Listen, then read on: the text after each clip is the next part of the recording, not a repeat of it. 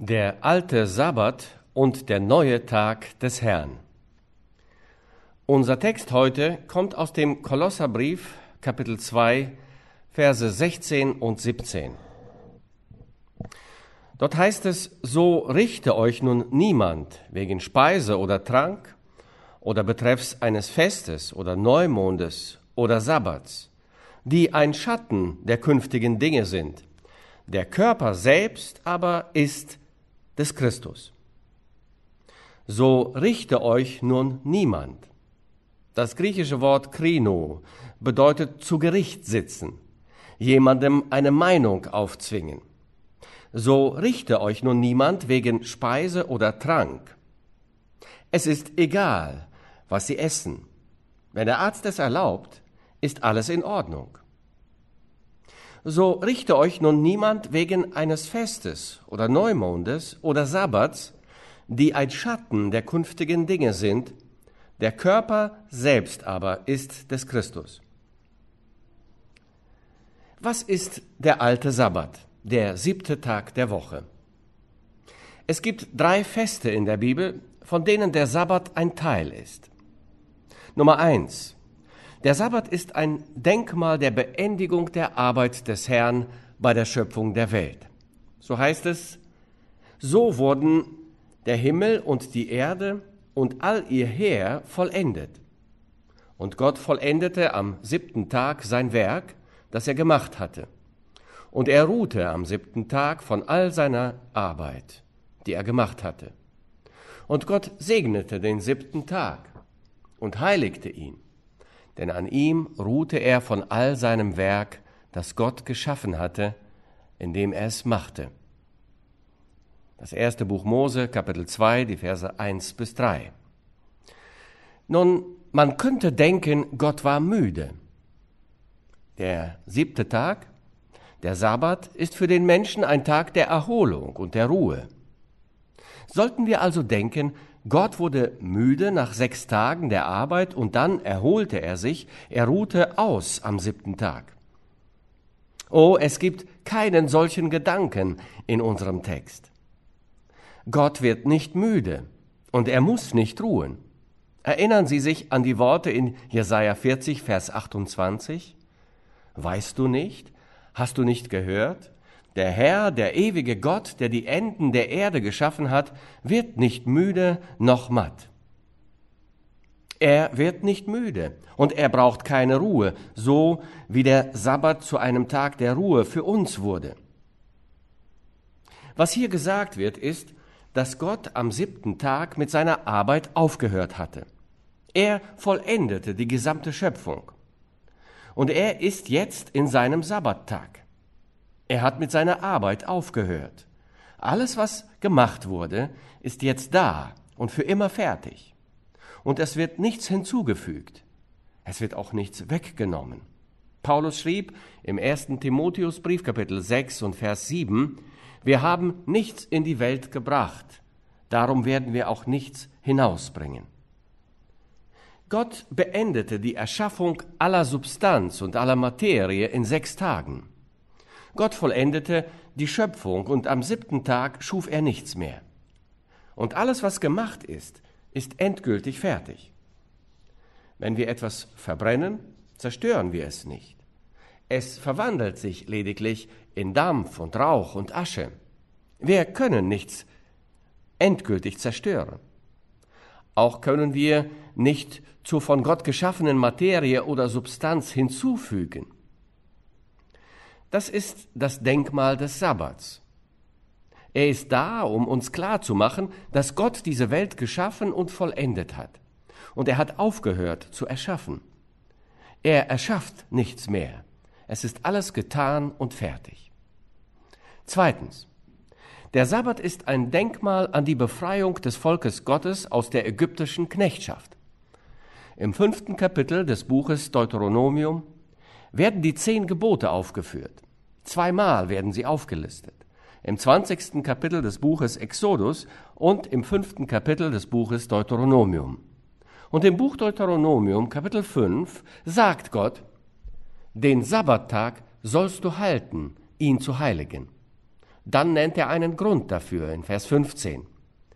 Denn du sollst daran denken, dass auch du ein Knecht in Ägyptenland warst und der Herr dein Gott dich von dort herausgeführt hat, mit mächtiger Hand und ausgerecktem Arm. Darum hat dir der Herr dein Gott geboten, dass du den Sabbattag halten sollst.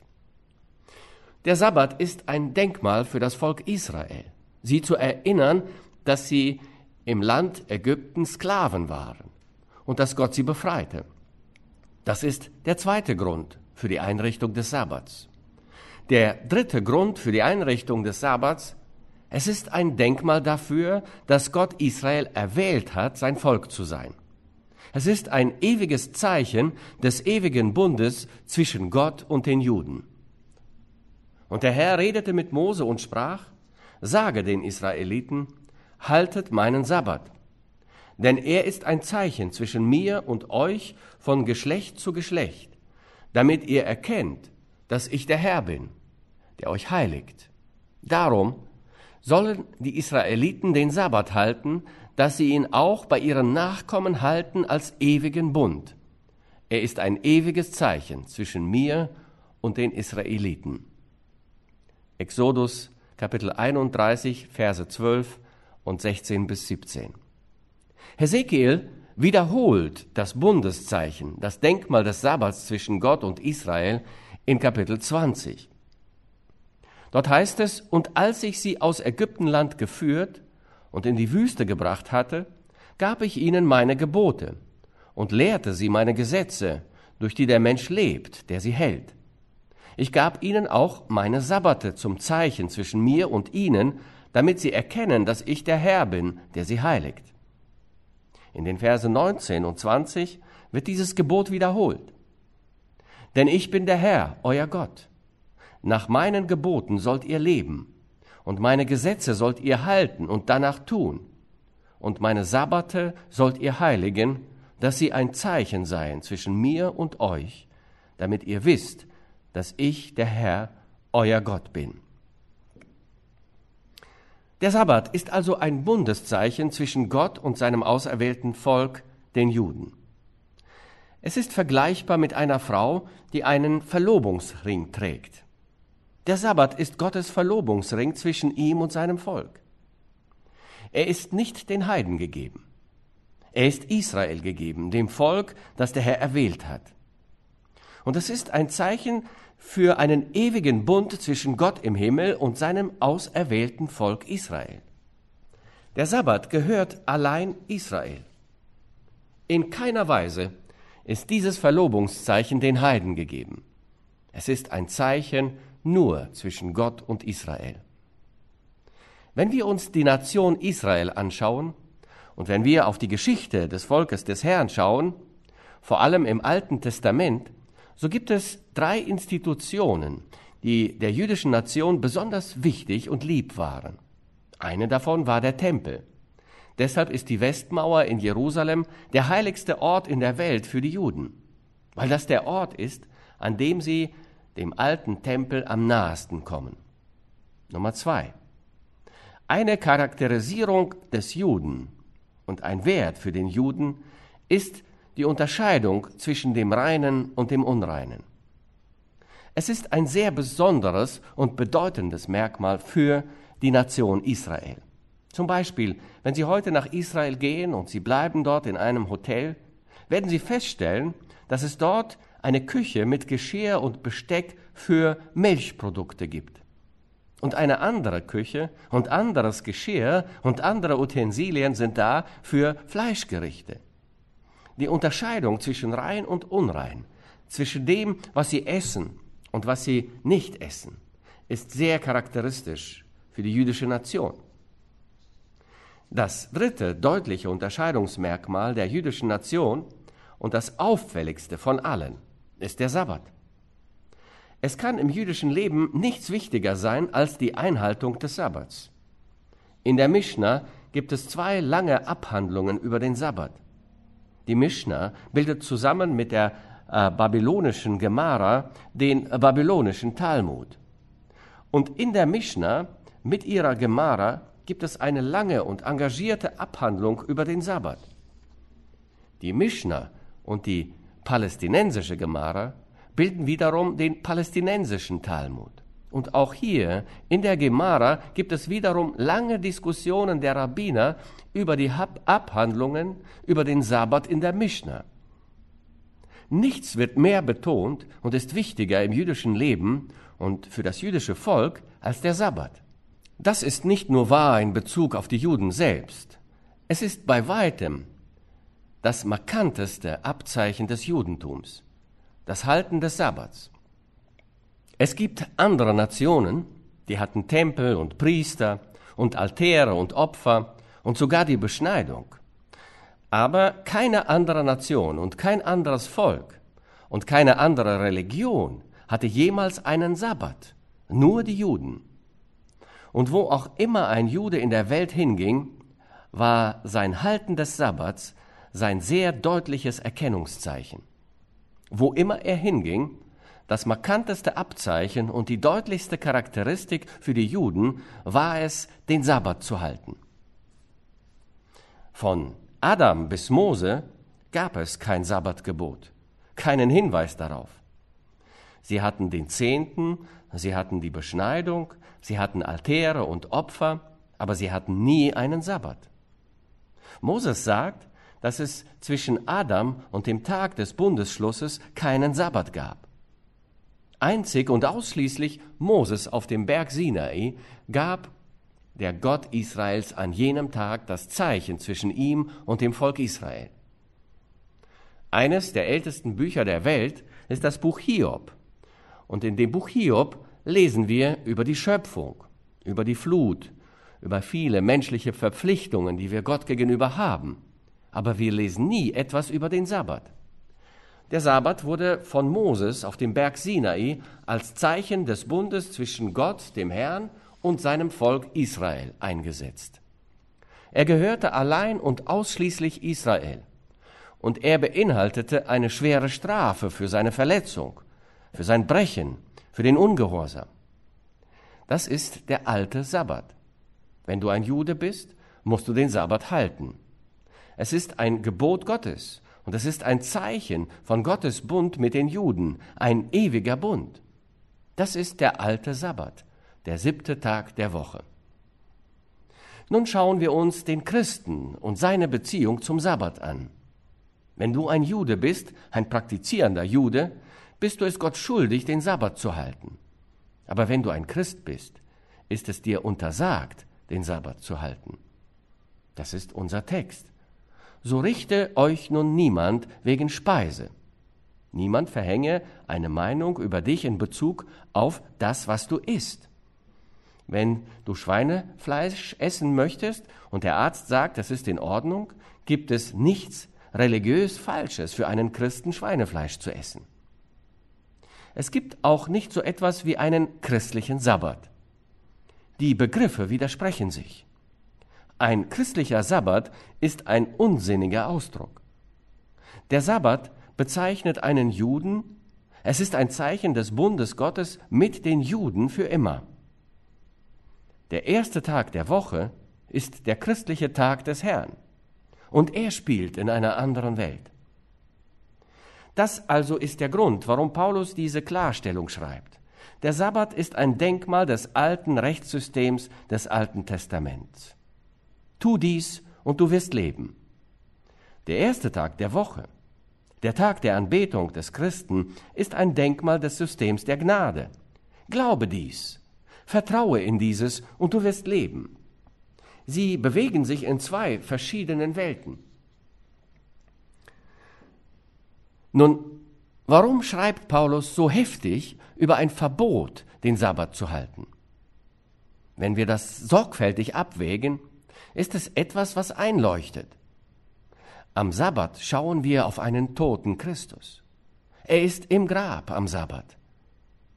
Die Stille und die Leinentücher des Grabes umgeben ihn. Er ist tot. Und wenn wir den Sabbat halten, verbinden wir uns mit der römischen Wache, um ihn im Grabtuch und im Grab der Toten zu halten. Am Sabbat war Jesus tot. Es gibt einen Sabbat zwischen der alten Dispensation des Gesetzes und der neuen Dispensation der Gnade. Es ist der tote Christus im Grab, in der Stille, im Tod. Nicht nur das, sondern in der Präsentation des glorreichen Glaubens des Neuen Testaments ist das gesamte moralische Gesetz inbegriffen. Alles ist inbegriffen, wiederholt und bekräftigt im Neuen Testament. Das erste Gebot ist im ersten Timotheusbrief Kapitel 2 Vers 5 zu finden. Das zweite Gebot ist im ersten Korintherbrief Kapitel 10 Vers 7 zu finden. Das dritte Gebot ist in Jakobus 5 Vers 12 zu finden. Das fünfte Gebot im Epheserbrief Kapitel 6 Vers 2. Das sechste Gebot im ersten Johannesbrief 3 Vers 15. Das siebte Gebot im Hebräerbrief 13 Vers 4. Das achte Gebot im Epheserbrief 4, Vers 28. Das neunte Gebot im Kolosserbrief 3, Vers 9 und das zehnte Gebot im Epheserbrief Kapitel 5, Verse 3 bis 5. Aber wir finden nie einen Verweis oder eine Ermahnung zur Einhaltung des vierten Gebots, des Sabbatgebots. Es betrifft eine andere Welt, eine andere Heilsordnung. Ein Christ, der den Sabbat hält, ist eine Anomalie. Es ist undenkbar. Es ist nicht in der Bibel zu finden. Nun, was ist der erste Tag der Woche? Der christliche Tag der Liebe und der Anbetung. Es ist das Fest und das Denkmal einer neuen Schöpfung. Siehe, sagt Gott, ich mache alles neu. Ein neues Leben, eine neue Liebe, eine neue Hoffnung, eine neue Überzeugung, eines Tages einen neuen Himmel und eine neue Erde, ein neues Zuhause, ein neues Jerusalem. Der erste Tag der Woche ist der Tag des Herrn. Es ist des Christen Tag des Triumphes und der Herrlichkeit. Sein Morgen beginnt mit dem Gesang der Engel, mit einem leeren Grab, mit einer Auferstehung von den Toten. Das ist der Tag des Herrn. Ach, was für eine Herrlichkeit, als die Sonne auf das leere Grab schien und der Engel sagte, er ist nicht hier, denn er ist auferstanden, wie er gesagt hat. Und die Christen geben den Tag aus tiefster Liebe und Zuneigung unserem Herrn. Es gibt keine Befehle wegen der Einhaltung des Tages des Herrn. Wir weihen ihn Christus aus der Fülle unserer Seele und aus der Liebe unserer Herzen. Unsere Seelen können die Musik der Engel hören, wie sie von dem Triumph unseres auferstandenen Herrn singen.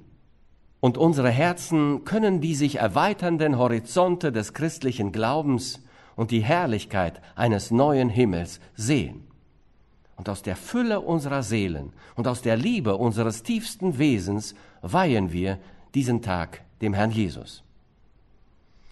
Am ersten Tag der Woche, am Sonntag, erschien er Maria Magdalena am ersten Tag der Woche, am Sonntag, erschien er allen jenen geheiligten und gottesfürchtigen Frauen. Am ersten Tag der Woche, am Sonntag, erschien er Simon Petrus. Am ersten Tag der Woche erschien er Kleopas und seinem Freund auf dem Weg nach Emmaus. Am ersten Tag der Woche erschien er den zehn Jüngern. Am Sonntag, dem ersten Tag der Woche, an dem darauffolgenden Sonntag erschien er den elf. Thomas war jetzt auch anwesend. Am ersten Tag der Woche, so lesen wir im 20. Kapitel der Apostelgeschichte, kam die Gemeinde zusammen, um das Brot zu brechen, das Abendmahl zu halten. Am ersten Tag der Woche, lesen wir im 1. Korintherbrief, Kapitel 16, Vers 2, kamen die Nachfolger Christi zusammen und brachten ihre Spende für die Arbeit des Herrn. Am ersten Tag der Woche, am Sonntag, war der Apostel Johannes im Geist am Tage des Herrn. Am ersten Tag der Woche lesen wir im 20. Kapitel der Apostelgeschichte, versammelten sich die Menschen und Paulus predigt ihnen. Und er predigt bis nach Mitternacht. Dieser Tag ist ein Prototyp der Herrlichkeit. Das ist es, was wir für immer tun werden. Seinen Lob singen und uns im Herrn freuen. Und ich kann mir nicht vorstellen, wie es ohne einen Tag des Herrn, ohne den Sonntag wäre. Es ist wie eine Welt ohne Musik, ohne Blumen, ohne Liebe, ohne Licht, ohne Hoffnung, eine Welt ohne den Tag des Herrn. Und o oh Gott, was für eine Kostbarkeit ihn unserem Herrn zu weihen und zusammenzukommen und zu singen und zu beten und auf das Lesen des Wortes zu hören. Was sagt der Psalmist? Dies ist der Tag, den der Herr gemacht hat. Lasst uns freuen und fröhlich an ihm sein. Amen.